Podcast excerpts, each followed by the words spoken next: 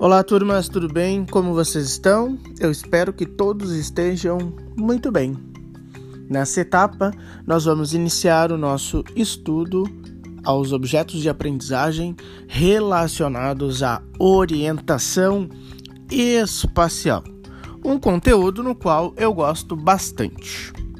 Nessa etapa, nós vamos entender a importância da orientação na superfície terrestre, vamos revisitar os pontos cardeais e colaterais e vamos também nos desafiar a estudar os pontos subcolaterais.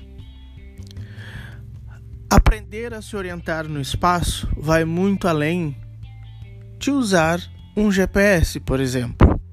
Vai muito além de saber ler um mapa.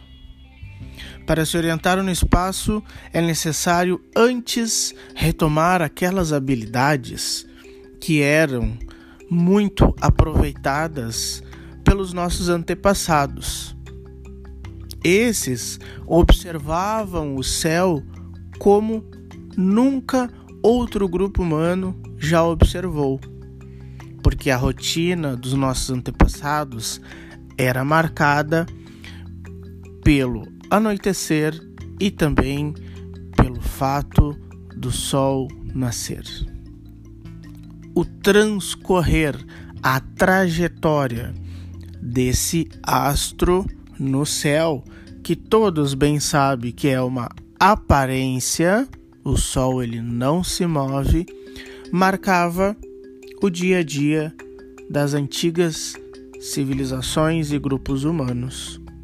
Ao anoitecer, as pessoas se recolhiam, e ao amanhecer, as pessoas iniciavam a sua rotina de caça, de pesca, de agricultura. Então é por isso que o tempo ele foi e ainda é muito importante para nos auxiliar na orientação espacial. Observando o céu é possível obter pontos de referências que são as estrelas.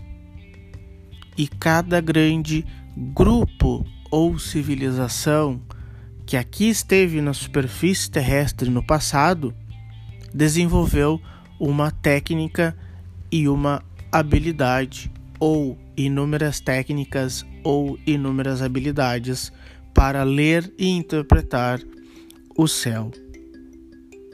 Assim, nós iniciamos então o nosso estudo sobre orientação espacial. Espero que essa jornada seja bem interessante e divertida. Até mais!